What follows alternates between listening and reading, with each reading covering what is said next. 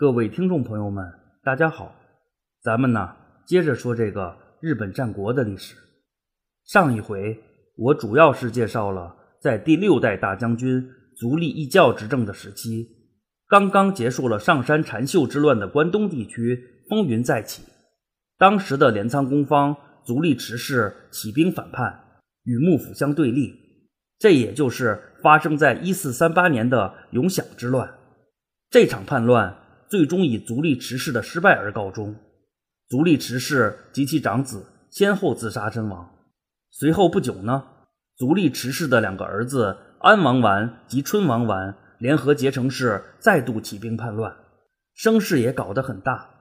幕府方面则集结了各方的势力，组成了讨伐大军。双方经过了一年多的鏖战，最终呢，幕府方面平息了这次叛乱。在关东地区接连发生的这两次叛乱事件中，金川范中可谓是表现优异，在两次平叛的战事中都立下了大功，先后获得了副将军的称号以及天下一苗字的荣誉。应该说，在这一时期，骏河金川氏抓住了平定动乱的机遇，一步步的做大做强了。相比于骏河金川氏的风光无限，世代承袭镰仓公方的足利持氏一脉。可以说是惨淡经营，足利持氏父子四人先后因为反叛幕府而死于非命。要不是幕府第六代将军足利义教突然被刺身亡，恐怕足利持氏这一族早晚都会被断绝。可是冥冥之中自有天意，足利持氏的四儿子足利成氏幸免于难。某种程度上，应该说正是因为这个足利成氏的存在。才引发了后来关东地区的多年战乱，乃至引发了日本战国的乱世。这个呢，稍后再解释。咱先说回来，大将军足利义教被刺杀以后啊，幕府政权也度过了一个小小的波折期。到了足利义政当权的时期，刚刚提到的足利城氏成为了第五代的镰仓公方。因为这个足利城氏的父兄之死，与身为关东管领的上杉家有着密不可分的联系。因此呢，这个足利城市与担任关东管领的上杉家也是矛盾重重。最终呢，双方的矛盾还是爆发了，这也就是著名的享德之乱。这一动乱的爆发，再次给金川家带来了发展的机会。金川范中奉命成为了讨伐足利城市的总大将。在随后的战事中，幕府讨伐军快速进军，直逼足利城市的大本营镰仓。而这一时期的足利城市正在古河一带屯兵备战，老窝镰仓只留下了一些老弱残兵。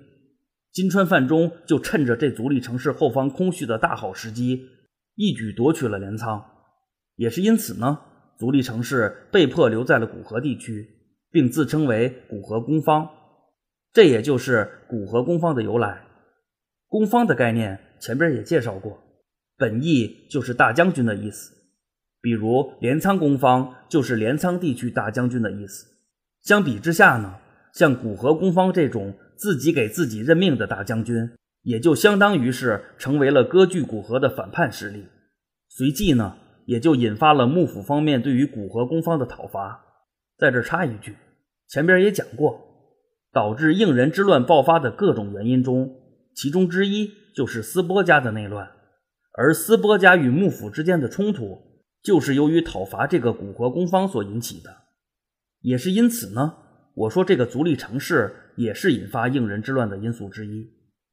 关于足利城氏的内容，等后边讲到上山家时还会再提，咱先按下不表，回到金川家这条线上来啊，咱接着金川家说。应该说自金川范正开始，骏和金川氏就借助着关东地区的混乱局势，一路借势崛起。到了金川范中当家的时期，骏河金川氏已经是一个举足轻重的大家族了，而骏河一地也牢牢地掌控在了金川家的手里。相比之下呢，同为金川一脉的远江金川氏就显得相形见绌了。自从金川了郡以后，远江金川氏的发展是越来越不顺畅，尤其是到了第四代当家金川范江的这一时期。在这儿呢，先插一句。自室町时代开始，金川家在远江地区的经营历经了几代，应该说，金川家在当地还是很有势力的。可是随着时局的变化，幕府三管领中的斯波家成为了远江地区的正牌守护，这就使得远江金川氏的发展遇到了问题。前边咱们也介绍过，正是由于应永之乱的爆发，也就是一三九九年大内家对抗足利义满的那次叛乱事件，使得远江金川氏的先祖金川了俊受到了牵连。也正是在这一时期。斯波家则在这个应永之乱中立下了大功，进而获得了幕府的封赏，成为了远江地区的合法守护。自此以后呢，远江守护一职也由斯波家担任了很长的时间。而这种状况也就使得远江金川氏与斯波家产生了不可避免的冲突。说到底，都是足利将军家的亲戚，谁怕谁呀？到了远江金川氏第四代当家金川范江的时期。远江金川氏与斯波家的矛盾进一步激化。一四五九年的时候，斯波家的当家斯波义敏本应奉幕府的命令去讨伐古河公方，也就是前边提到的那位足利城氏。可是因为这个斯波义敏与自家的越前守护代甲斐氏矛盾重重，最终呢，斯波义敏违抗了幕府的命令，转而发兵征讨甲斐氏。正是因为斯波义敏的这次抗命行为，引发了幕府对于斯波家的讨伐，随即引起了斯波家的内乱，进而又导致了应人之乱的爆发。这些内容前边也提到过啊。咱说回来，斯波义敏违抗幕府的命令，擅自决定征讨甲斐氏，结果呢却是大败而回。看到斯波家产生了变故，金川范江一方趁乱发起了针对斯波家的一揆。简单说呢，就是远江金川氏借机武装对抗斯波家的统治，而斯波家也总算是找到了削弱远江金川氏的借口，针锋相对的派兵进行镇压，双方呢是兵戎相见，大打出手。在这儿得插一点，当时代表斯波家参战的，就包括了后来在应人之乱中大放异彩的招仓孝景，只不过当时的招仓孝景还没有后来那么生猛。再加上斯波家毕竟刚刚发生了变故，而远江金川市也算是主场作战，因此呢，双方基本上是平分秋色，难分胜负。远江金川氏与斯波家的战事也就此陷入了僵局。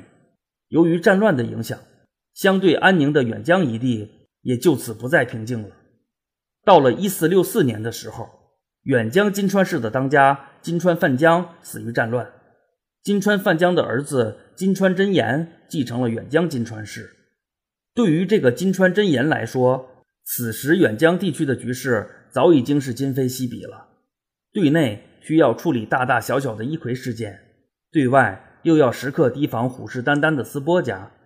应该说，此时的远江金川市是内忧外患不断，家族的经营也是举步维艰。也是因此呢，到了这一时期。远江金川市对于当地的控制力已经是大不如前了。关于这个远江金川市的情况，我就简单介绍到这儿。介绍这个远江金川市的原因也很简单：一呢，是因为毕竟是在介绍金川家，作为金川一族的主要分支，还是有必要提一下的；二呢，是因为到了后边，这个金川真言还会和骏河金川氏联合起来对抗斯波家。我也就提前铺垫一下背景啊，咱再说回到骏河金川氏，与刚提到的这个金川真言相比，同样作为继任的家督，继承了骏河金川氏的金川一忠就显得要轻松的多了。一四六一年的时候，为骏河金川氏的基业夯实了基础的金川范忠去世了，金川义忠顺利的继承了骏河金川氏，成为了第六代的当主。